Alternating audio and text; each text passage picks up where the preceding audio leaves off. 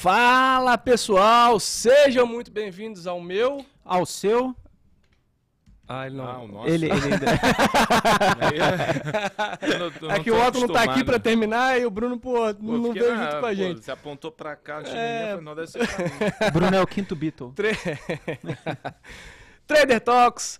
Bom, episódio número 12 com ele, Bruno Lima para a gente falar do evento que teve hoje. Grande, né? um, grande evento. um baita evento. Quem acompanhou a gente aí durante o dia no Instagram também, é, a gente teve lá. Durante o evento, esse senhor aqui na minha frente, ele esteve presente também. Então, foi um, um baita evento, é, promovido aqui pelo banco. Tivemos presenças ilustres ali, de, de, de empresas, de setor público, né? Uma abertura com Roberto Salute, o fechamento com André Esteves e, e Mansueto. Então, assim, dia um, bem interessante. E, e Bruno, é, eu acho que até já trazendo um ponto aqui para nossa conversa, Coxinha, boa tarde, tá? Boa tarde, boa tarde. Boa tarde. Então, é, acho que assim, até um ponto que, pô, às vezes a gente fica muito ligado aqui em bolsa, muito ligado em, em literalmente ali, né, é, aqui na Faria Lima, mas a gente acaba não. A gente sim, porque a gente está sempre antenado, mas acho que as pessoas, de uma forma geral, é, não entendem a importância do agro para o nosso país, né? E, e, e hoje, mais uma vez, assim, você, todos os, obviamente, era um discurso, era, era um evento pro agro, mas você via ali muita, é, é, muita gente, inclusive, né, de setores, digamos assim, não é, do agro em si, mas em, né? em torno do, do agro ali participando do evento. E, e aí falou-se muito sobre participação no PIB, potencial do Brasil, é, potencial agro do Brasil. É, acho que primeiro boa tarde aí. Não preciso boa te apresentar, tarde. acho que diferente dos outros aqui, eu não preciso te apresentar, né? Você já bem conhecido. Já teve aqui? Né? Já tive aqui, com, com, aqui. com Só que você teve do outro lado, né? O senhor André Portilho. Você teve do lado de cá. Ah, não, você teve do lado aí. É, você tava aí mesmo. Portilho veio aqui, falou é. sobre a parte de digital, ele aí me chamou naquele dia lá, acho que era para episódio. Que era para ficar Se você não dando viu, uma provocada. e aí? E aí trouxemos você hoje para nosso não vou falar que você é o nosso mega especialista de agro do banco, porque tem o que tem aqui de, de, de não, correlatas pô, a agro. Longe, é... longe disso, é. longe disso. Mas Aliás, eu... quem, te, quem teve comigo hoje lá no, no, no papo ali do, do intervalo, que foi o Henrique Brustolin, lá do time do, do institucional, pô, ele, Thiago Duarte, a galera que, que olha esse setor há, há uns bons anos. Aliás, confesso que se puder, né, se depois puder a galera ter acesso a esse bate-papo, não sei se vai ficar gravado, confesso que eu não sei, mas, poxa, ficou um conteúdo muito legal. Muito é, legal. Vai ficar disponível no canal do YouTube do banco a partir é. de amanhã. Então... E hoje, para quem quiser assistir, ainda está lá dentro do, da plataforma de streaming que a gente usou hoje para passar o evento. Bruno, vamos lá. Bora. É, então, eu sei que. É, eu olho, eu olho. É porque assim, não sou. Aliás, o, o Coxinha faz essa parte também, faz esse parte. conteúdo da parte de né, de agro dentro de alguns relatórios que a, gente, que a gente trabalha.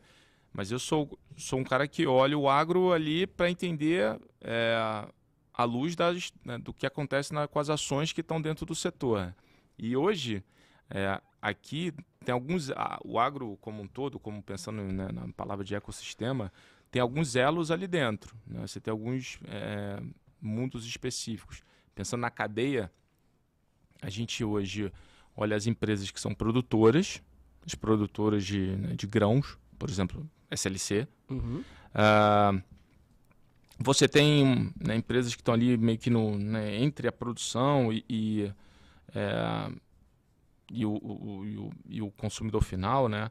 Uh, você tem um pouco antes o, a 300, por exemplo, no varejo. É, a 300 ela faz tudo menos plantar, né?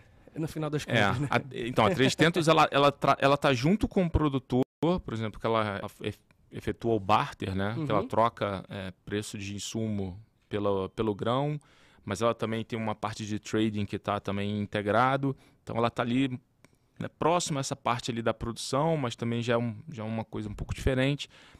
Você tem uh, quem, quem consome o grão. Então, por exemplo, as empresas de proteína. Você pega a BRF, ela, é uhum. com, ela tem na estrutura de custo dela milho. Sim. A JBS e a Marfrig, menor, menos, menos relevância, questão de, eh, de grão, mas tá lá uma, um importante componente do custo é arroba, é o gado. Uh, assim como, como Minerva. E, na, e aí você tem essa outra parte, uh, que também está dentro do, do, do, elo aqui né, desse, é, desse mundo. Uh, e você tem o açúcar etanol, que também foi um debate que nesse papo hoje da hora do almoço com o Brustolin, é, ele falou bastante sobre a questão do etanol de milho. Poxa, foi assim, realmente ele deu bastante é, detalhe de como o etanol de milho, por exemplo, hoje no Brasil está se tornando realmente é, muito mais importante para a produção total uh, do país. Uh, e, o economics, né? o uhum. retorno do etanol de milho tem sido extremamente competitivo, aliás, e tem muito maior, tem menos suscetível também a questão da, da quebra de a quebra de safra, afinal de contas a, a safrinha, né, ou a segunda safra de milho no Brasil, nos últimos anos ela tem atingido um nível de produtividade tão relevante que ela tá, já está ficando meio é, assim, faz até talvez faça pouco sentido chamar até de safrinha, né? já, é, tá, né, já está ficando tão, tão significativa. Então assim acho que fica esse conselho também de sugestão, aliás, não consigo, uma sugestão uhum. de quem puder depois assistir esse bate-papo, porque ficou realmente muito bom. É, eu até vou fazer um, vou até além, porque assim, a, a, a palestra que teve também sobre biocombustíveis, também, antes, verdade. ali com, né, acho que o, o CEO da 300 e vou até pegar os nomes aqui para não, para não de cabeça, foi o Luiz do Moncel, o Erasmo Batistella e o Rafael Abud. Cara, é, eu tava, assim, obviamente eu não sou nenhum especialista em biocombustíveis, né? Mas, assim, é, dado que na, na família, né, minha irmã durante muito tempo, minha irmã hoje não, tem, não trabalha mais com isso, mas ela fez ciências ambientais e a gente tinha algumas discussões dentro de casa e ela mais me ensinava do que qualquer outro tipo de coisa, porque ela era especialista no negócio e ela se importava muito nessa questão de combustíveis, era até uma especialização dela que ela queria fazer ela falava já muito sobre biomassa, né, como a gente deveria aproveitar. Isso a gente está falando lá 2010, 2012, mais ou menos. Então, como que a gente deveria aproveitar e tudo mais. E hoje, eu estava ali, né, obviamente, prestando atenção nas palestras, escutando. E aí, me, me, me pareceu muito interessante toda essa questão de, até é, a questão dos combustíveis é, de aviação, né? Acho que do SAF, pô, como é que o Brasil deveria, é, por exemplo, como que isso vai se tornar importante daqui para frente, assim, né? Já, já, já, é muito importante, mas como que a questão do, do net zero lá vai fazer com que esse combustível ele tenha que ter, e o Brasil vai ter que, dado que a gente é uma potência agro, a gente vai ter que a gente vai, de certa forma, ter o protagonismo também nesse combustível. Então, assim, me parece muito interessante toda essa questão de protagonismo do agro na questão da energia, obviamente, mas também na questão, eu diria até de economia brasileira daqui para frente. E aí, assim, até uma, uma opinião, até vou pedir uma opinião sua, porque quando a gente vê, a gente fala de empresas aqui, são poucas empresas que estão é, assim, a distância diminuiu entre a Faria Lima e o, e o campo, mas assim, acho que ainda tem muita coisa para esses próximos anos para a gente para quem sabe as empresas abrirem capital ou buscarem operações aqui de crédito privado ou alguma coisa nesse sentido, né? Eu acho que o mundo do crédito, aí de novo, guardando aqui minha, né, meu... Obviamente meu... aqui guardando as proporcionalidades. É, guardando a proporção aqui do... Mas assim, na humildade aqui da coisa, né, que é, o mundo do crédito privado, ele, ele já, de certa forma, abarca é, a parte do agro já há bastante tempo. Tá aí a família de Krais, Sim. que, poxa, que não deixa mentir.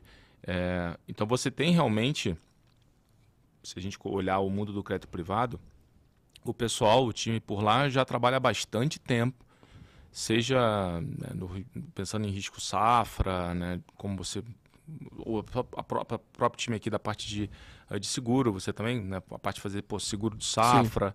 Uh, então, no mundo do realmente, no mundo do equity, né, no mundo das ações, isso é verdade. Hoje a relevância das empresas que estão de alguma forma inseridas ali no mundo do agronegócio, é, quando você pensa no Ibovespa, não é tão significativo quando você compara, por exemplo, com commodities metálicas Sim. ou mesmo com o setor de bancos.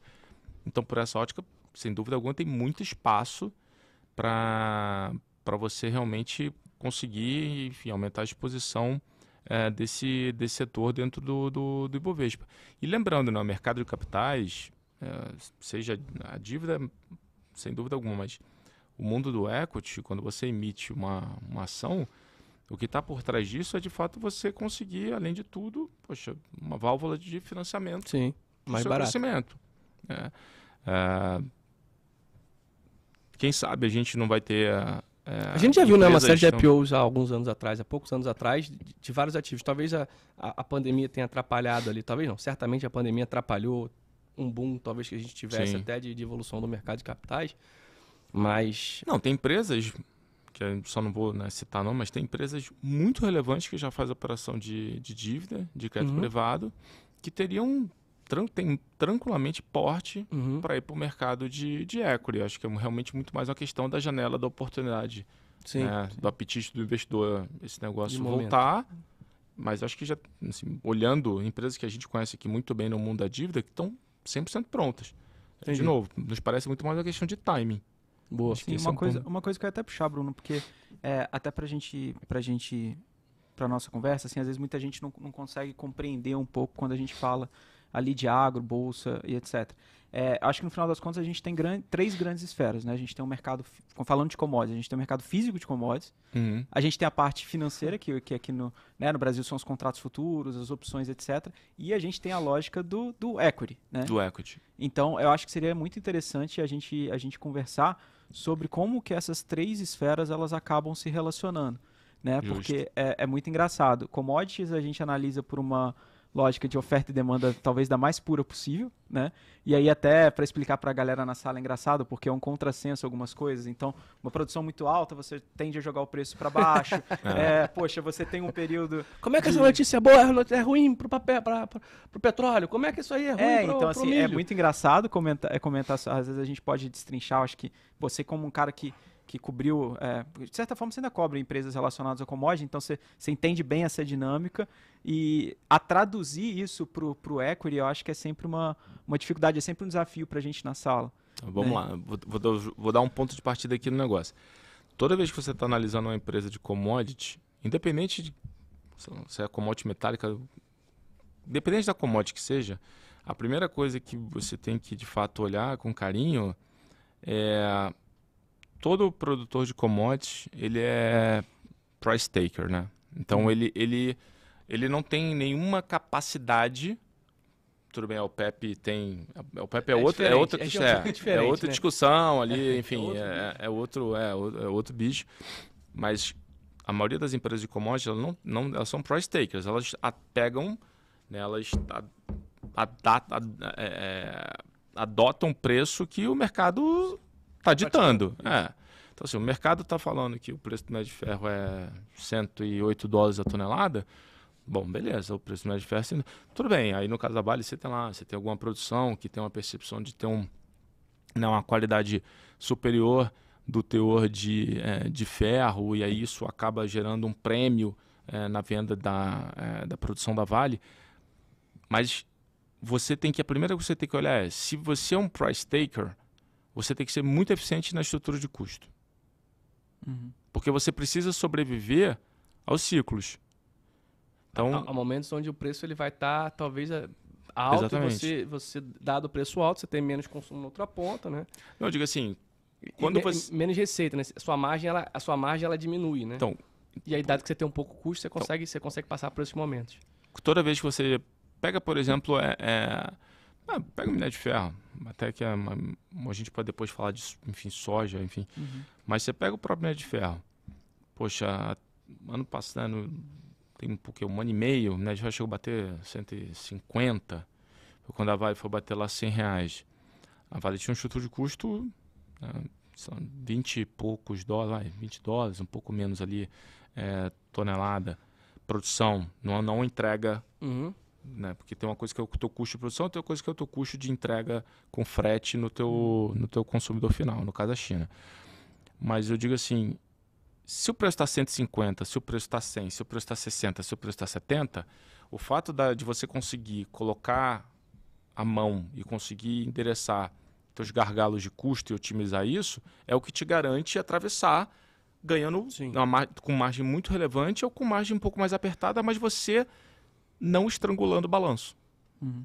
Você não alavancando, você não ficando comprometido né, com a tua estrutura de capital comprometida.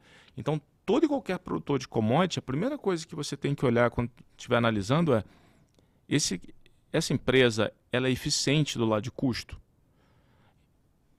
por exemplo, PetroRio. Uhum. Se você pegar lá no demonstrativo de resultado, no release, no que for, mas você vai olhar, lifting cost da PetroRio. Pô, tri a tri, eles estão entregando um lifting cost menor. O último, se não me falha a memória, acho que foi em torno de 7, 7 dólares e 40, alguma coisa por aí. Poxa, se o petróleo tiver 85, se tiver 68, se tiver 100, se tiver 150, você só vai discutir a quantidade de caixa que a empresa vai gerar. Sim. Uhum. Mas ela está, poxa, a 7 dólares e arredondando a 7 dólares e 50, acima disso, ela está gerando, enfim, está gerando algum retorno. Pode ser relevante, pode ser irrelevante. Mas ela não está sendo estrangulada. Uhum. Quando você pega, por exemplo, uma, uma, uma a Fortescue, que foi a, a mais recente né, das australianas, Rio Tinto BHP, Fortescue, uhum. você tem a Vale, mas a, Fort, a, a Fortescue, que foi a última, é, poxa, durante um bom tempo foi uma empresa que só conseguia gerar caixa quando o minério de ferro estivesse num patamar um pouco mais alto. Que era uma empresa mais nova, ainda estava no custo de exploração poxa, muito alto, exploração produção. Então, até ela realmente conseguir efetivar. Né, uma maturidade, uma, uma maturidade né? exatamente, atingir um amadurecimento de produção e a partir daí trabalhar em curva de, de custo mais otimizada, demorou. Poxa, durante muito tempo o mercado ficou discutindo se ela né? conseguiria né? exatamente fazer a travessia ou não. Uh, e fez, porque ela atacou custo. Entendi. Então a primeira coisa que tem que olhar é isso. E aí vem o teu ponto, que é a discussão da ciclicidade. Uhum. Poxa, como é que a, as ações elas é, e o, é que o mercado de novo, o mercado futuro, né? Você pode falar melhor do que eu, que você é. entende mais disso do que eu. Mas o mercado futuro, né? O contrato futuro, é, ele reflete uma expectativa Sim. de uma curva de preço. Ação também, né, a ação também reflete uma expectativa de formação de preço. Toda vez que você está comprando uma ação, você não está comprando a empresa pelo que ela é. Você está comprando a empresa pelo que ela vai ser, porque ela pode ser, pela probabilidade do que ela pode ser. Se está sendo mal precificado, o mercado acha que ela tem uma probabilidade de ser um negócio ruim, se está sendo muito bem precificada, de um negócio muito bom. Cabe a você julgar se o mercado tal não está errado na formação da expectativa. Mesma coisa no contrato futuro. O mercado físico é, é o spot. É o que está ali. É o, né, o da porta, né? A entrega. É, é, da porta da fazenda ali do, né, pro, pro, pro, pro enfim, pro, para contraparte. É, mas o que acontece com o mercado de ação é que várias vezes as ações elas descolam é, muito do fundamento. Assim, no curto prazo, normalmente as ações elas acabam, elas acabam refletindo, principalmente quem é produtor de commodity, acaba refletindo o comportamento da Sim. commodity.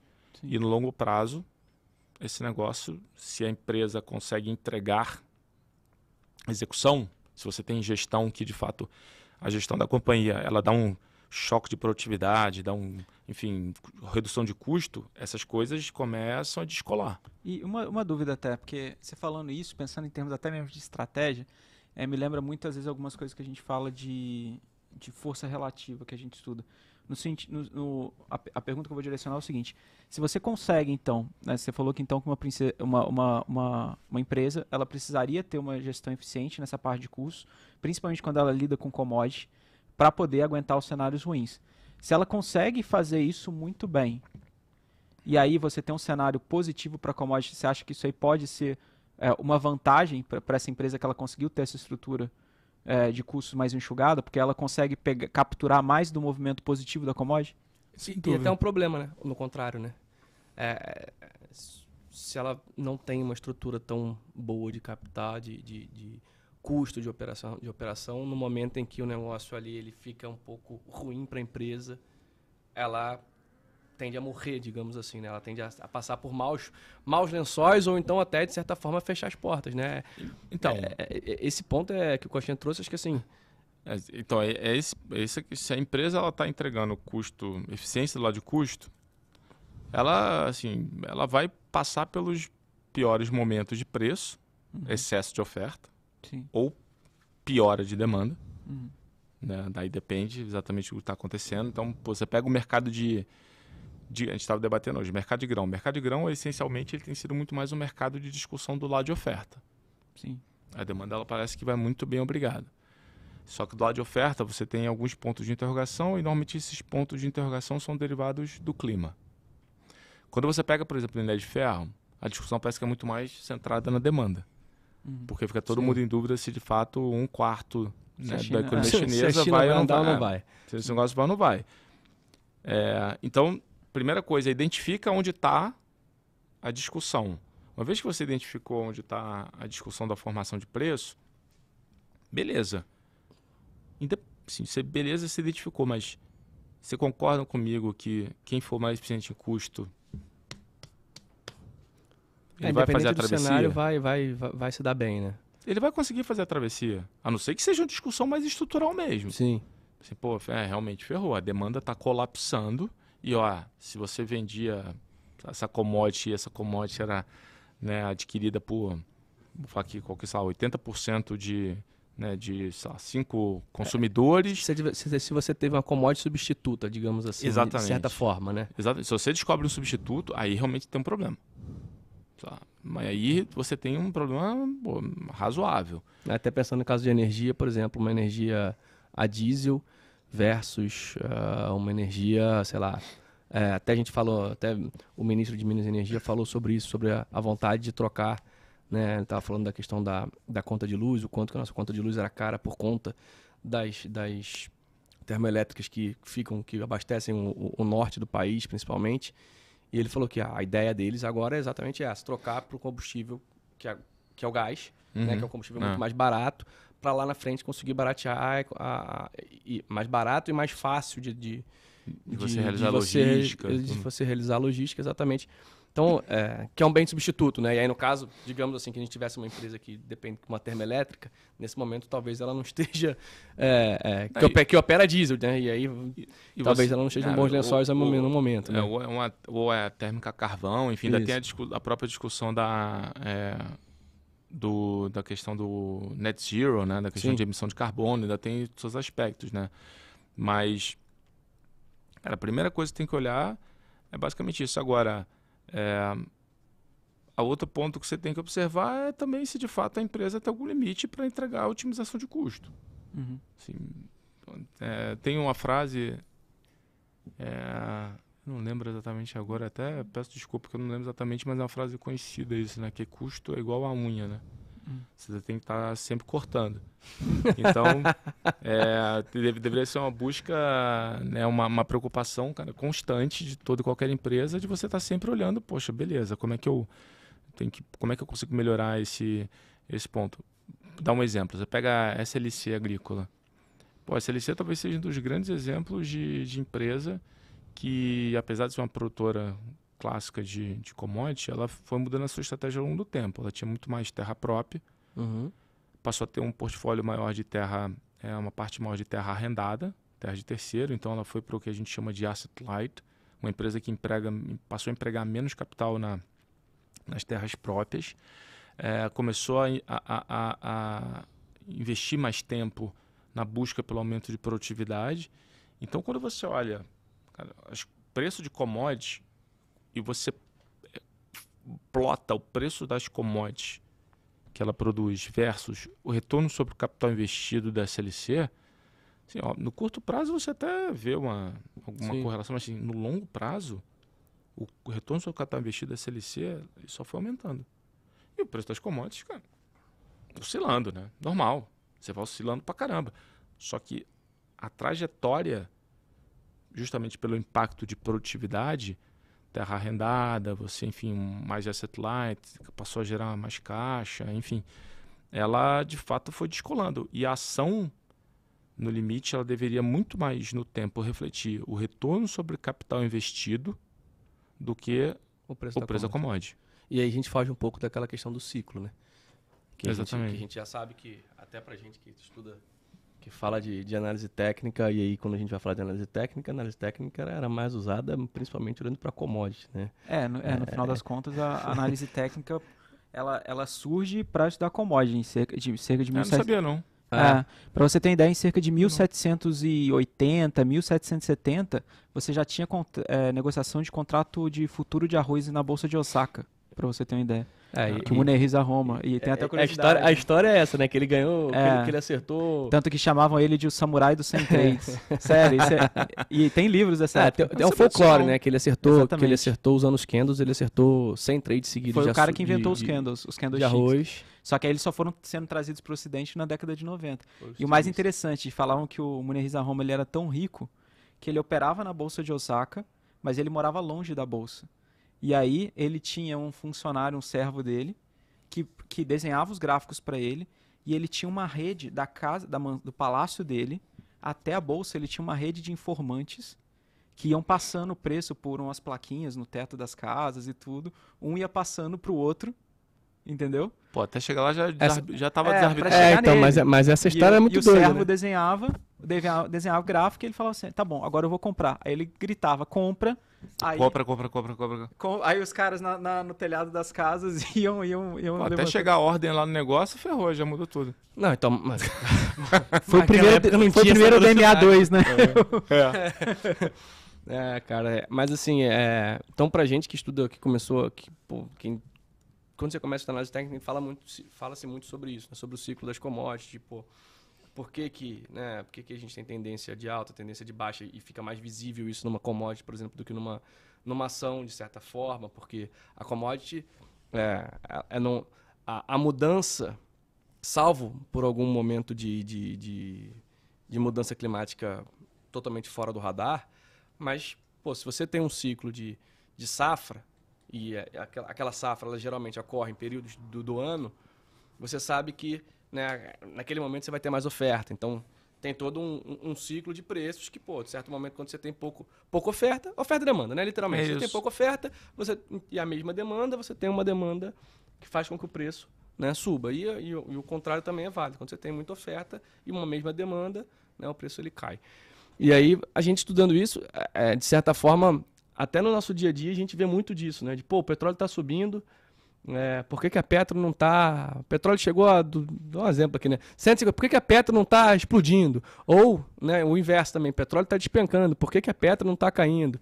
É, tem, é que, é, obviamente tem essa relação. É. Mas, é que, mas é, vai muito nesse assunto que você falou, né? É que a Petro tem um caso muito particular da questão de, de formação Não, não, não, obviamente. Mas, mas, assim, é mas isso. assim, eu tô, eu tô é exatamente tentando, isso. Desculpem o exemplo aqui, que eu trouxe um exemplo muito, muito específico. Mas, pô, sei lá, o minério Talvez de ferro uma, explodiu. Uma CBA, Por que, que a Vale é, não está pô, explodindo? Apesar de, de a gente ter entendido aqui que a Vale me parece num, num cenário bem positivo para ela ali de, de, de, operação, né? É, você pega, por exemplo, assim... É... E são momentos, obviamente, né? Um, um, sem dúvida, mas digo assim, essas correlações elas, elas continuam acontecendo. Aqui, de novo, o Coxinha ele falou um ponto interessante. Às vezes a commodity ela performa muito bem e o mercado ele não está convicto na duração daquele movimento. Então assim, pô, porque vamos lá, você pega por, por que eu estou falando isso? Porque você falou de petróleo, mas Coxinha pode falar com muito mais. Né? Você pega soja, milho, uma parte da formação de preço ela vem de contrato financeiro, uhum. que naturalmente tem uma posição de spec, né? Uhum. Que é o que a gente chama de. Barra head também, né? Barra head.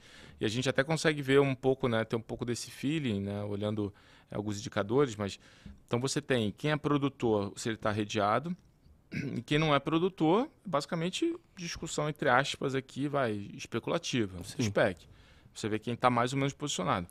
Então, dependendo de como for, às vezes a commodity ela vai performar muito bem e, de fato, o equity, a ação, ela fica meio atrasado. Porque, de repente, aquilo ali foi muito mais, né, aquele movimento da commodity, ele foi mais derivado de uma, uma posição especulativa do, né, via contrato financeiro do que efetivamente o mercado convicto de que a oferta e demanda Sim. Poxa, mudou. Pode ter sido um choque de curtíssimo prazo, Sim, alguma é, coisa assim. Um exemplo até recente que a Café, gente. Né? Um, não, não só isso, mas o, um exemplo recente que a gente vê, pelo amor de Deus, eu não sou analista fundamentalista de commodity, eu olho só o gráfico, mas a gente pesquisa notícias e tudo, igual, por exemplo, que a gente teve com, com relação à Ucrânia recentemente por conta ah, de guerra na Ucrânia. É então, você teve alguns momentos que, por exemplo, o porto de Odessa ele foi prejudicado, ele foi bombardeado, e aí para e também, te, se não me engano, teve algum, algum período que os navios que chegavam pelo porto de Odessa eles poderiam ser considerados como navios que estavam carregando armas, então eles poderiam ser interceptados, é, enfim, interceptados. E aí muito uma, uma parte de algumas commodities para você continuar fazendo a produção primeiro. Isso naturalmente já ia impactar a quantidade que você ia conseguir é, exportar. E para você continuar mantendo o mínimo, você teria que usar uma rota que você ia usar uma rota terrestre muito maior. E aí necessariamente o seu custo da, da o seu custo de transporte ia aumentar muito, que consequentemente acabou impactando no contrato futuro. Né? Então não foi porque necessariamente, pô, ah, não, porque a gente teve uma excelente produção ou porque nossa demanda subiu para caramba. Mas foi porque simplesmente, até uma coisa que eu vejo bastante, é que o mercado, na parte financeira, às vezes é um pouco difícil de capturar isso, é que no mercado físico você calcula não só o preço da commodity, mas você calcula o preço da praça que você está considerando, é, o custo do transporte, né? E aí esse spread que você usa, que seria o basis ali no final das Exatamente. contas, né? Ele vai tendo esses descolamentos de vez em quando. Eu acho que seria, seria um. Dá para a gente falar que é um exemplo disso. Não, é, mas é exatamente isso. É exatamente isso. É o mercado tentar discernir se aquilo ali é, enfim, uma questão, de novo, muito mais especulativo. Hum. Por exemplo, o base aqui no Brasil também, quando você olha a parte de soft commodities, o base aqui está totalmente é, é, descolado Sim. do, se você pensar em, na, na, paridade da, da, da, commodity em dólar, da soft commodities em dólar, porque você tem uma discussão de gargalo logístico aqui e uma discussão de gargalo de armazenamento. A safra foi tão, tão relevante que você não teve capacidade de armazenamento em silo.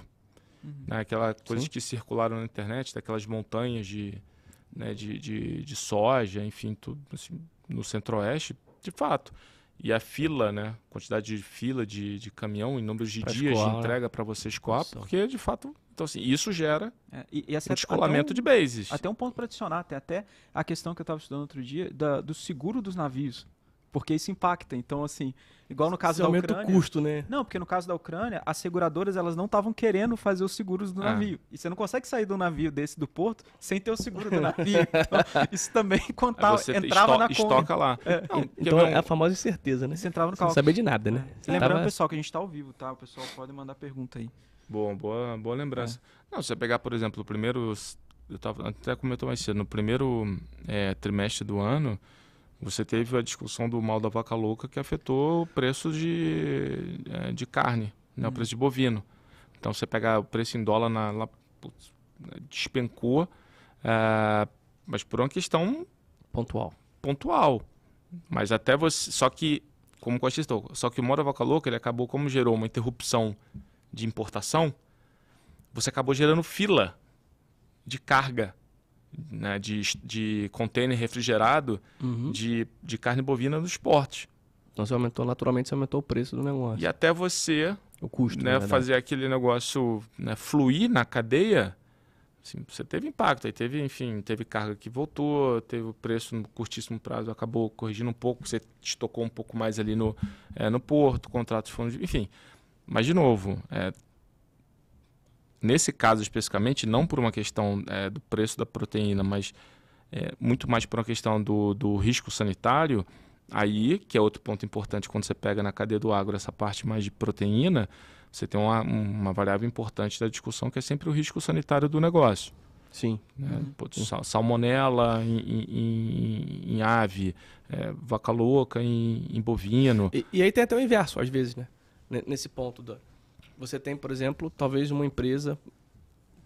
A gente já viu aqui alguns casos são muito específicos de alguma, né, alguma empresa, alguma, algum, é, sei lá, alguma, não é safra, é alguma, lá, alguma fazenda de boi ali que teve, de fato, alguma coisa da vaca louca e não, e não, não se espalhou, digamos assim. Então você tem ali, até a empresa, dona, alguma coisa nesse sentido, você, você vê uma, até uma disparidade na, no próprio equity, né, dela para as outras porque ela é a primeira que sofre e o mercado ele, ele, ele mais uma vez ele prefere defender depois de entender. Mas e aí, e aí e aí você também tem essa, essa disparidade ali porque a commodity não necessariamente ela dispara no dia seguinte. Obviamente que é e aí e aí vamos falar de liquidez também que dependendo da liquidez da commodity aqui é um negócio que é, não, não vai fácil não, não sobe tão fácil assim né? Mas mas até tem esse ponto também mais isolado das coisas né? Então tem, Até... tem commodity versus equity e talvez o equity versus a commodity, né? Tem, também. tem. Ah, próprio caso agora recente da questão de gripe aviária. No início, quando o mercado não estava entendendo exatamente como é que seria... Né, porque começou em ave silvestre. O mercado ficou na dúvida se ali poderia efetivamente contaminar é, aves de que a gente chama, né, aves de rebanho, né? Acho que não é, o termo é exatamente esse, mas enfim. É, enfim, no, piscou a notícia gripe aviária, as ações corrigiram na hora. Na dúvida, você vende, Sim. né? Ao longo do tempo, você vai vendo os protocolos sendo acionados, você viu que não teve um efeito contágio né, de entre ave silvestre é, e o restante.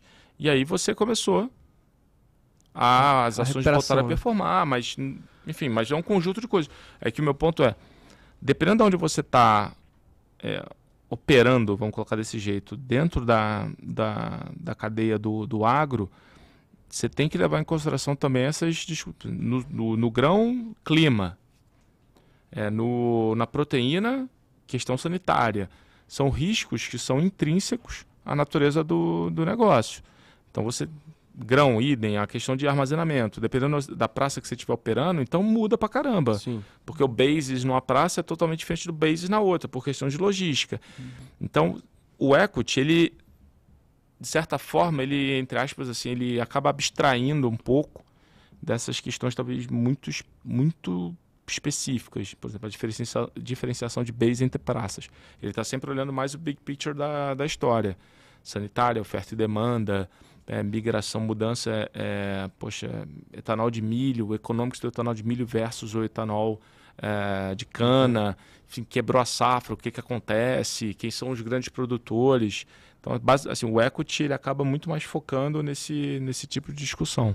É, e, é, e é legal também, acho que trazer para o pessoal que assim, o quando a gente pensa em oferta e demanda de commodities, é, é quase que um jogo de soma de vetores, né? Exatamente. Então, você tem, é você tem os motivos que são os vetores é, na, na ponta da demanda, você tem os aspectos que são o, os, os vetores ali no, no ponto da oferta, e de certa forma você sempre vai ter explicação para os dois lados. Pra, né? Forças que fazem o preço tentar subir e forças que fazem o preço tentar cair. No final das contas, o que a gente tenta ponderar qual lado está pesando um pouco mais né? E, e, foi o que a, a, gente bem falou. Existe uma diferença entre uma alta de preço por conta de uma demanda muito elevada e uma alta de preço por conta de uma restrição de oferta. E aí, pro lado do equity, isso vai ser muito importante para você entender se, se, isso é algo pontual ou se é algo que, assim...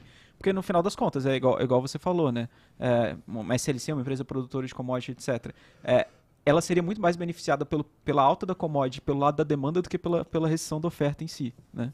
Ou não faz é, sentido isso? Não, sim, na verdade depende. Não, depende pelo seguinte, porque se você tiver uma. uma vamos dar, ó, pega o etanol. Etanol de. O, o perdão, pega o açúcar. Tá. É, a Índia é um baita produtor de açúcar, mas lá é, você, come, você entrou na discussão nos últimos anos de você é, inserir, exatamente como é o caso do Brasil, o mix de etanol na gasolina. A meta deles era, se não estou enganado, 20% até o final de 2025. Provavelmente acho que eles não vão conseguir entregar, vão ter que estender um pouco isso. Mas por que, que isso é importante? Porque isso gera, se você começa a produzir, aumentar o mix de etanol na gasolina, necessariamente uma parte da tua produção de cana deixa de ser açúcar, passa a ser etanol. Sim. Uhum. Você tira a cana do mercado. Tem alguém para para suprir? Não. Então, aí, Sim, no princípio, é, princípio no Brasil é um baita no produtor, mas Talvez não, você não consiga suprir. Será que tem uma parte estrutural? Então, que pela ausência de oferta da Índia, você essa curva e, e, e foi isso que aconteceu, tá? A tua curva de preço, a tua formação de curva longa de preço, ela shiftou, né? Ela, ela aumentou, né? Fez um shift paralelo, né? Você uhum. trabalhava em ah, 11, patamar, 12, né? isso, subiu só. Passou para 13 dólares, 14 dólares. Foi, e foi isso que aconteceu, mais ou menos, tá? Não 14, mas, mas com uns 13 ali. Mudou. Uhum. E o Brasil, como um produtor mais competitivo globalmente falando em açúcar, pega isso na veia. Então, esse é um ponto. Então, assim, depende se, a, se a, a mudança de oferta ela for uma questão, tiver um caráter mais estrutural. Obviamente, no conjuntural, ali no curtíssimo prazo, pô, o contrato financeiro vai pegar, o equity também vai acabar, enfim, se favorecendo uhum. em algum momento, mas aí você entra naquelas discussões de formação de curva de preço, né? Que a gente fala que, pô, você está em contango ou backwardation. Ou backwardation. Uhum. E aí você fala assim, opa, por exemplo, você pega a curva do alumínio. A curva do alumínio hoje é uma curva ela que está completamente em contango. Uhum. Porque assim, você tem estoques muito baixos, você tem uma perspectiva futura e você tem um aumento da participação de consumo, de, um aumento da, do consumo de alumínio derivado do aumento do, do ganho de participação de mercado de carro elétrico, por exemplo. Aí o preço alumínio é a curva assim, né?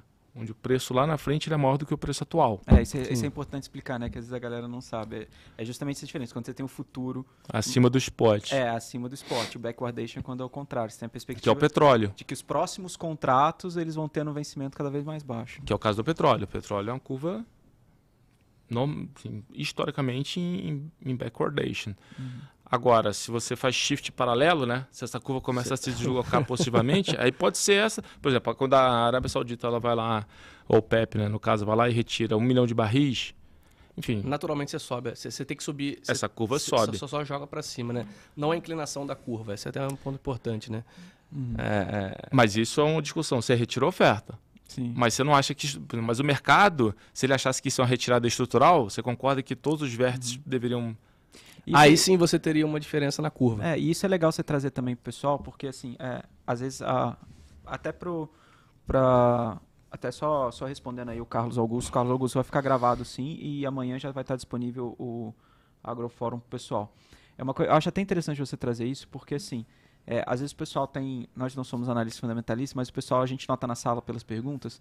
A galera acha que às vezes a análise fundamentalista é muito um jogo de que sempre o 2 mais 2 vai ser igual a 4, ou que né, os modelos sempre vão ser totalmente iguais. E o que você está mostrando, não, que existe esse raciocínio, existe esse exercício quando vocês vão analisar as empresas de commodity, que vocês pensam em diversos cenários e aí não necessariamente o analista vai chegar no mesmo preço que o outro. Perfeito. É, eu acho que nem só de Perfeito. commodity, né? Acho que de, tem, tem, um, tem, um, tem um grau ali, até é bom esse, esse ponto do Coxinha, tem um grau de, de, de viés do analista ali, né? De, de, de, expectativa do analista. Não necessariamente todo mundo espera o mesmo fluxo de caixa crescendo no o mesmo crescimento, ou. Né? E, aí, e aí vai muito da calibragem do analista, né?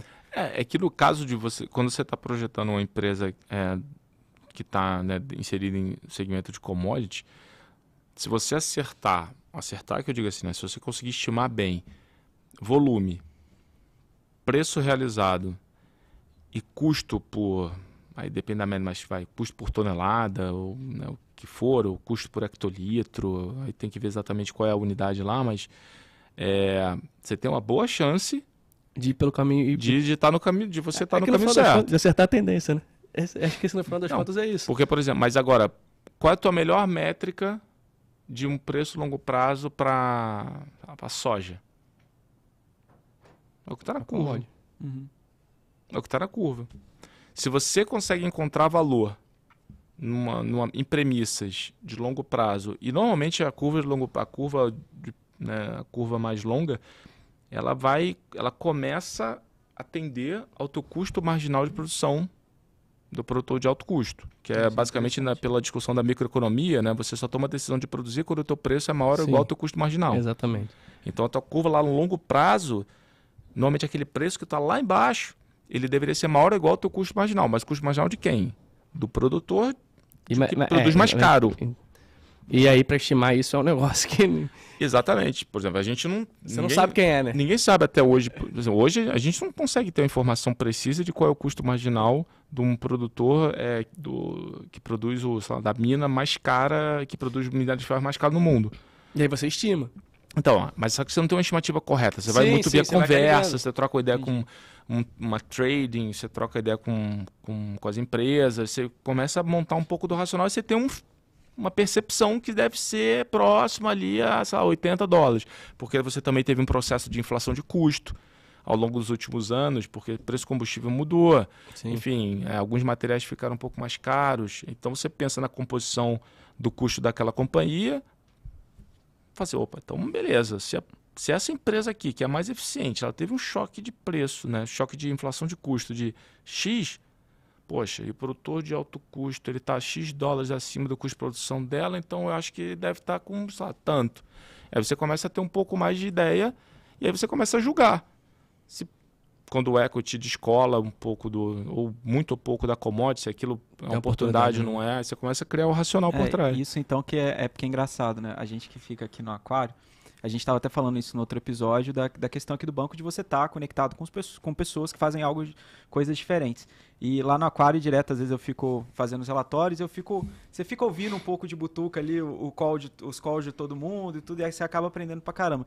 Então, de certa forma, isso é, é isso é, é, Queria te perguntar se isso é aquilo que direto, às vezes, eu, eu te vejo nas conversas e, e é, falando assim, poxa, mas esse preço aqui, então, ele está precificando um minério de tanto. Esse preço aqui está precificando ou é. é esse exercício que vocês eu, vão fazendo? Eu, é, é, um é, cenário, é isso. É, é um exercício que eu gosto de fazer desde a época que eu era eu sempre de buy side. Isso, assim, eu sempre vejo É porque assim, dado que toda e qualquer formação de preço, ela reflete muito mais uma expectativa do que algo que é, a não ser que você tenha discussões de, enfim, empresas mais de stress. E, e eu acho que esse ponto é importante que você falou, porque às vezes as pessoas olham para target price e ah, o target price para quando? Para daqui a 12 meses, né? O modelo geralmente para 12 é, meses. aí acha que vai chegar aí, lá... Exatamente. É. Então quer dizer, então você está me dizendo que daqui a 12 meses o preço dessa ação vai estar 57 reais. E não tem mais de erro? é, é. Não tem. Então assim, às vezes... Muita. E às vezes passa, né? E às vezes até esse ponto também. Às vezes o preço... Vamos dar um exemplo aqui de um mercado de alta. O mercado... É, o preço ele passa do modelo. E aí é o momento, pô, né? Do analista ali ver se de fato aquilo foi um momento, aquilo foi um estresse um, um, um de mercado no bom sentido de, pô, o mercado foi mais do que deveria e provavelmente vai, vai ter um ajuste ali. Ou se não, realmente, pô, os fundamentos. A, a, situação. Mudou né, para um lado tão bom. Porque o valuation nada mais é do que uma fotografia. Você, você, você montar uma, uma grande. Você tentar desenhar, dado a fotografia que você tem hoje, como é que vai ser daqui a 12 é meses, né?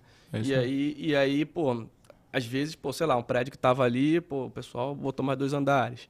E aí uhum. aquele prédio você vai ter que trocar. Então, é, esse é um ponto até que a gente de vez em quando pô, escuta ali na sala, né, coxinha do, do pessoal falando assim, pô, mas o target price está abaixo do é buy e o target price está abaixo do, do preço que está sendo praticado. Calma, esse modelo ele está sendo revisado de certa é. forma ou não. E aí, se ele, ou se ele está acima do preço e o preço é aquele, provavelmente vai virar um neutro ou alguma coisa nesse sentido.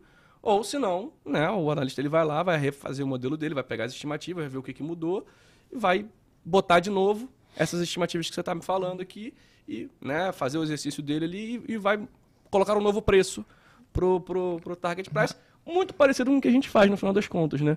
Porque quando a gente fala de tendência, e aí é hoje, é mais ou menos o que vocês fazem, por exemplo, você pega uma ação que está custando 30 hoje, e você me fala que ela vai custar 57 daqui a 12 meses, nada mais é, a gente está indo simples e puramente por estradas diferentes, mas chegando no mesmo caminho. A gente está dizendo de certa forma que, pô, a nossa expectativa daqui para frente é uma tendência de alto apreciativo, não que necessariamente ele vá todos os dias subir X% para chegar até aqueles 57 reais em 12 meses, mas que ela daqui a 12 meses a expectativa é que esteja algo em torno desses 57, desses 56, 55, 50, 60 reais, tanto faz, mas que dentro daquele ponto, daquele, daquele período, aquela ação ela tem uma valorização. É que, na, é que tem um ponto importante que assim, toda e qualquer formação de preço quando a gente coloca lá preço-alvo, né? Aquilo ali é, é, uma ideia de norte. Uhum. E aquela formação de preço, o que está por trás? Bom, você tem uma camada de premissa macroeconômica. Então, por exemplo, se a gente chegar no meio do caminho e a gente parar de, sei lá...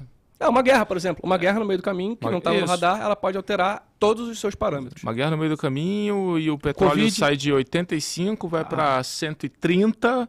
Aí você começa a discutir o choque inflacionário desse negócio construir sim, aqui sim, rápido, sim. né? Construir Aí, pô, depende a, gente, a discussão de queda de juros, ou de, por exemplo, Estados Unidos, que os juros ia parar de subir e não vai dar, começa a subir juros de novo. Bom, se está subindo juros lá fora, provavelmente a gente vai ser impactado de alguma forma aqui também. Então, de, então assim, você começa, beleza, então só tinha um juros terminal, sei lá, de 9,5 e teve um choque no meio do caminho. Meu juros terminal não é mais 9,5, é, sei lá, 11,5 Caramba, como é que esse negócio. Então, assim, só do lado macro. Isso. Aí você vai para o lado micro. Porque se teve um choque de inflação, alguma coisa vai ser impactada também. Capital. Aí você começa outra discussão. Então, assim, é o que a gente fala sempre. Assim, a empresa, toda qualquer empresa, para começar, que ela é um organismo Isso. vivo. Ponto. É sempre um organismo vivo. E é um organismo vivo dentro de um grande ciclo, grande é um ciclo econômico. Grande, grande um outro organismo vivo, né? Que é a economia. Que tem to, todo dia N variáveis estão ali trabalhando.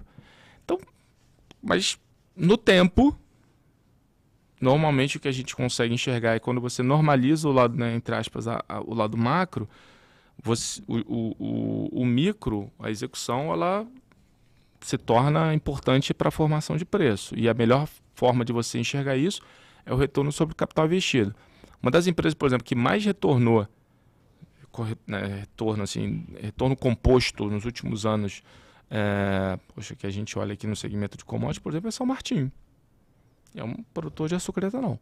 Que, aliás, no início do ano teve ali alguns períodos na Exis ali que a gente conseguiu surfar bem, né? Então, que a gente pegou uma inflexão importante ali do... Que foi, é, que foi para quem não conhece, a carteira que a gente tem aqui no banco, que junta análise técnica e análise fundamentalista, justamente pegando esse aspecto, né? O pessoal no fundamento foi enxergando, a gente viu a virada de momento ali. Exatamente. Então ali é uma, talvez seja o, melhor. O equity refletiu isso. O equity refletiu. Talvez seja o melhor exemplo para ilustrar, porque você vinha de um período onde o mercado, é, bom, enfim, você teve uma quebra de safra, pô, você teve aí começou a ter remuneração de combustível lá atrás, né? Aí você Sim. foi para a política de remuneração de combustível, então você retomou a paridade, né, mais próximo de etanol é, e gasolina. Então os fatores macro também caminharam a favor. Enfim, a ação começou a refletir, mas você pega anos, cinco, seis anos atrás, sabe? você bota um negócio, dá um, dá uma lupa, dá um zoom out ali. São Martinho, ela gerou pô, um, um, belo retorno composto, né, anualmente para o investidor. E é uma ação de commodity. Por quê? Porque ela hoje é um dos produtores mais eficientes de, de, de açúcar e, e, etanol aqui no mercado. O que, de novo, corrobora essa questão de que entra ciclo, sai ciclo, mas se você olha o custo, você deveria então, performar então, bem. Então, assim, deixa, deixa eu só fazer um, um, uma, um parênteses aqui. Então, se a gente está falando de análise técnica, que a gente tem stop, o stop do fundamentalista é a revisão do modelo a partir do momento que mudaram suas É a perda do fundamento. É isso. É quando você percebe que o fundamento ele não vai se concretizar. Entendi. Então você estava ali achando que ia para a esquerda, de repente o negócio foi para a direita, você falou, opa, peraí, não vamos... Agora é hora de ver o modelo Agora eu vou ter que rever minhas premissas e será que ainda tem o mesmo valor que eu esperava antes? Será que esse negócio realmente faz sentido? Ou será que... Pô, será que essa empresa vai produzir a quantidade que eu imaginava lá atrás? Sim, uhum. não. Aí você começa a fazer choque. E aí quando o Coxinha menciona essa questão de o que está no preço, é que e principalmente assim, para commodity acaba não é tão nítido, mas várias vezes quando o mercado passa por um momentos né, mais é, pessimistas, vamos colocar desse jeito, começa a ser muito, se forma às vezes muito rápida, você perde a referência. Uhum. Cara, uma das mod, uma das de várias, assim, pegar historicamente assim, um dos momentos onde o mercado mais perdeu referência de preço e capacidade de geração de valor pelo nível de incerteza que havia, por exemplo, subprime. Toda semana era um pô, circuit breaker. Né? Não, eram alguns circuit breakers, né? Durante o dia. O Covid também, Covid também foi, foi, foi bem Covid assim. também, você, exatamente, você perde a referência. Cara, quando você perde uma referência, você fala assim, beleza, eu não consigo projetar porque eu perdi a referência. Aí você começa a tentar, né, pô, né, trazer aqui para. Deixa, deixa, deixa, eu ver o que, que. Deixa eu ver quais são os ativos. Aí você começa a fazer umas contas. Pô, essa empresa produzia tanto. Se ela começar a produzir um quinto disso aqui. Bom, se a receita dela cair 60%, e se cair 70%? Se a margem dela sai de 30% e vai para 10%. Aí você começa a construir um mosaico e fala assim, bom, beleza, nesse preço aqui esse preço da tela, que é o preço que o mercado está me dizendo que essa, essa empresa vale, ele está me dizendo que essa empresa ela vai ela produzir 100, só que agora, na perpetuidade, ela sai de. Pô, ela vai produzir 20. É, isso, só um adendo, uma coisa que você falou que eu achei interessante, que aí, só para você continuar o seu raciocínio, é que é porque para o pessoal de, de, varejo que acompanha a análise eu acho que é interessante. Então você também, não é só que você pega do modelo para o preço da tela. O preço da tela ele também acaba sendo um sinal na hora que você vai avaliar isso. É, porque. Porque pelo que você mencionou, tem o, existe o processo inverso também. Existe então. o processo inverso. Você vai, de você... pegar o preço da tela e. Isso, eu falo, é que na verdade assim, olha o preço da tela assim, pô, esse preço da tela aqui, caramba. Pega a Vale, né? A própria Vale é 60 e poucos reais. A gente fica lá, pô, o que, que a Vale é 60 reais? A Vale é 60 reais é minério 80. Faz, não faz sentido? Será que faz, pô, tá condizente? Mas com que curva de produção? Não, acho que a curva de produção é a mesma. Mas dado que é que o preço da tela ele te assim, putz, você tinha uma, você tem uma, é porque você tem uma referência, você né? tem uma premissa na sua Você tem uma referência Isso vem, sua, vem, vem, da sua época de buy side um pouco também assim. Não, é, mas é, mas é é, é 100%. E é que é um cara que você gosta que escreve muito sobre isso que até o Melo estava falando outro dia, que é o, o tem aquele livro, né, Expectations Vesting lá do Michael uh, Mabuzin. Uhum. Ele fala muito sobre sobre isso, que é quando você faz o que a gente chama de é, reverse DCF, né? Que é basicamente você justificar o preço da tela a partir de choques cê, de variáveis chaves do teu modelo. Pra, pra tentar entender é, isso. porque a beleza do modelo, assim, o modelo, ele, ele, ele, obviamente, assim, ele, ele tenta te dar um norte de quanto aquele negócio pode valer. Mas, cara, a verdade, assim, a grandes vezes, várias melhores, né, as grandes oportunidades, elas vêm de você identificar que aquele preço que está na tela, ele está expressando um cenário tão deprimido, tão conservador de retorno futuro, que a grande probabilidade é aquilo não se concretizar. E se aquilo não se concretizar, você consegue remunerar o teu capital. Uhum. Porque você começa a fazer, não, esse preço aqui, ele está me dizendo, não, beleza, beleza. E nesse preço, se eu comprar ação e investir nesse preço, eu tenho uma maior probabilidade de remunerar, de ganhar dinheiro do que o contrário. Quando você está discutindo sua empresa que tá, pô, já cresceu para caramba e se ela tem que continuar entregando, poxa, né, um crescimento ou um retorno de geração de caixa, enfim, a métrica que a gente possa olhar aqui. Mas quando você olha uma empresa, faz um valuation reverso e chega à conclusão que o mercado ele está é, mostrando, poxa, naquele preço premissas uhum. muito conservadoras para frente, beleza, essa, essa probabilidade eu quero para mim. É, é, é, é, mais ou menos aquele momento em que a ação tá ali paradinha, congestionada, o mercado já não tá mais batendo. Aí você fala assim: bom, aqui me parece um ponto interessante. Se perder o suporte, eu estopo a operação. Se não, eu tenho um caminho gigantesco pela frente. Isso, assim, mercado. Então, várias empresas que vieram de um, dois, três, quatro trimestres ruins. Aí o mercado fala, beleza, daqui a pouco eu olho. Nessa hora que o que te chama atenção para olhar é, poxa, o mercado ele já. Porque o mercado ele não é bobo, né? Vem um resultado ruim, vem algum resultado ruim. Terceiro resultado ruim, o mercado começa a botar umas, uma maior probabilidade de resultados seguirem ruins. Como se fosse tempo. uma perpetuidade ah. do resultado ruim. Que a gente sabe que naturalmente é de duas não, uma. Pode né? ser que seja verdade. Pode ser que seja verdade. E a gente já viu isso muito acontecer também, dado nosso, principalmente você no seu tempo de mercado mais do pode que ser. eu. Mas a gente já viu empresas quebrando. Mas, de certa forma, uma empresa que ela tem é, e aí, pô, uma empresa de capital aberto, que tem ali uma gestão, que tem. É normal, é natural até. Obviamente, a gente nunca quer ver a empresa caindo, mas tem momentos em que a empresa tem alguma situação adversa e que talvez até tivesse dentro do controle dela, que ela deu algum mole, ou alguma coisa que não estivesse dentro do controle dela aconteceu, e depois ela consegue fazer o famoso turnaround. Isso. E, e, mas, e... mas, por que, que eu estou falando isso? Porque, você, por exemplo, você pega empresas de, de, de commodity, no Covid vocês estão uhum. um ponto bom, Cara, naquele momento todo mundo ficou igual, né?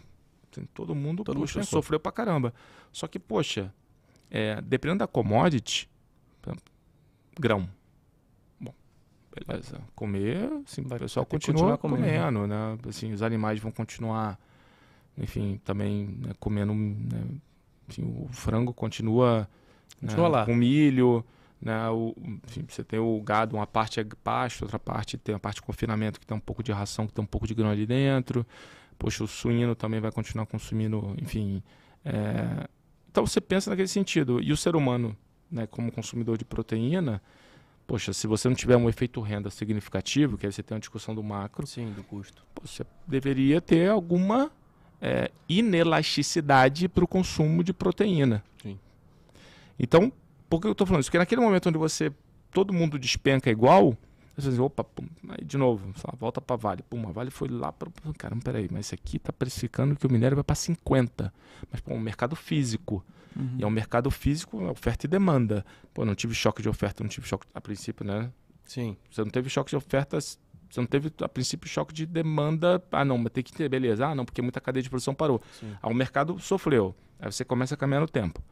É, você vai pensando, né? Aí você fala assim, pô, se o mercado. Em algum momento a gente vai voltar a uma normalidade, né? Exato. Ah, mas o mercado está precificando uma queda de demanda estrutural de, sei lá, vou falar qualquer Sim. coisa, de 30%. Aí você fala assim, aí você fala assim pô, não parece razoável. Sim. Uhum. Porque se de fato isso for um choque conjuntural, não é um choque estrutural, uhum. Esse negócio deveria retomar.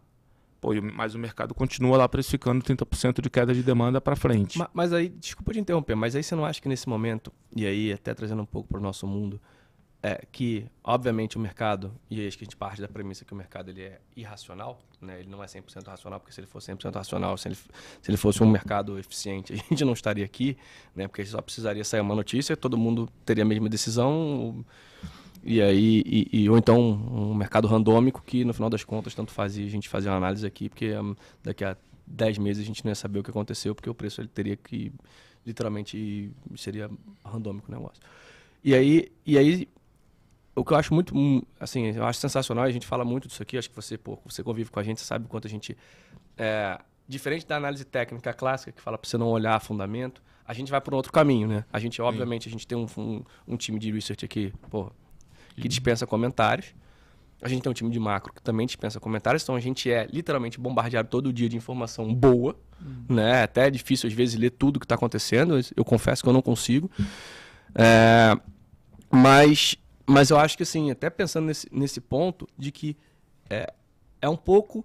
É, eu estou tentando fazer um paralelo aqui com o que a gente faz, porque eu, eu, eu, eu, acho muito maneiro isso, porque no final das contas, não é que sejam coisas totalmente distintas, mas no final das contas, o que o Bruno está me dizendo aqui é o seguinte: cara, o mercado, ele, ele tomou uma atitude e ele está tão pessimista que, racionalmente falando, não faz sentido. Ah, mas é isso. Então, não, então, é, mas é exatamente o que a gente faz aqui. tipo assim, às vezes o negócio tá ali e você fala assim, cara, isso aqui, né? E aí, pô, te dou algumas, é, é, algumas operações que a gente já fez, acho que até na vida, até quando eu não estava aqui, de, por exemplo, eu lembro, esse CEMIG chegou no dia a cair 50%.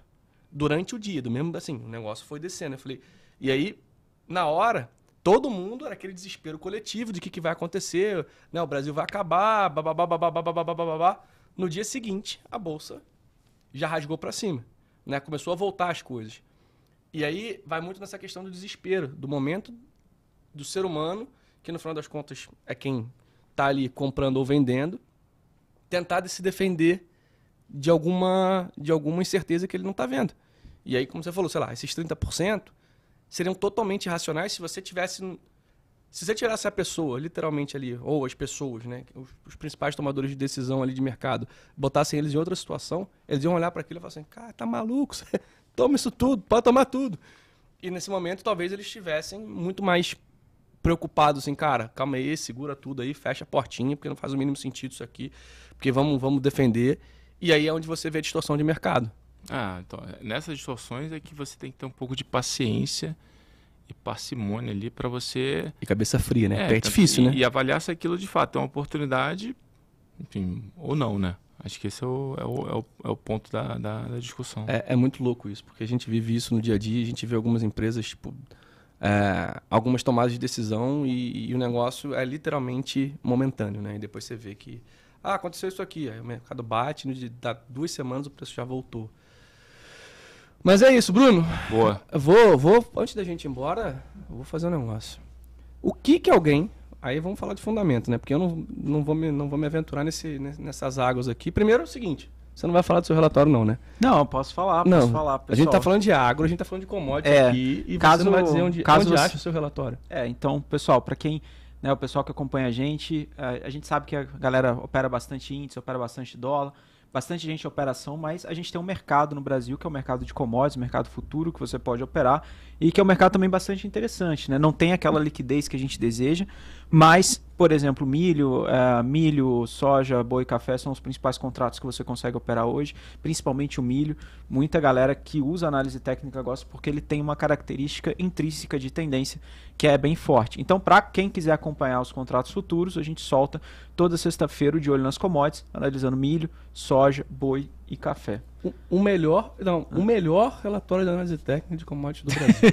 e aí você consegue acessar lá, claro, no BTG Content, né? E aí uma coisa interessante, pô, tá acompanhando a commodity, vê o relatório do pessoal lá de fundamento também comentando as empresas Boa. de commodity. Isso. Boa. E, e agora, Bruno, vai, agora o finalzinho. Alguém quer olhar uma empresa de commodity hoje? Pô, quero, quero estudar uma empresa de commodity, seja de, de, de grãos, seja uma, uma Marfrig, uma JBS. Você me falou que é custo. Então, a primeira coisa que primeira essa pessoa... coisa é olhar custo. Três, vai, vamos botar aí três, três, três tópicos ali mais importantes para você, para pô, e assim, de uma forma generalista, óbvio, porque acho que cada uma ele tem sua especificidade no, no meio do caminho de diferentes setores. No final das contas é tudo agro, mas no final das contas tem setores. Mas falei pra galera, tipo assim, pô, cara, olha hoje.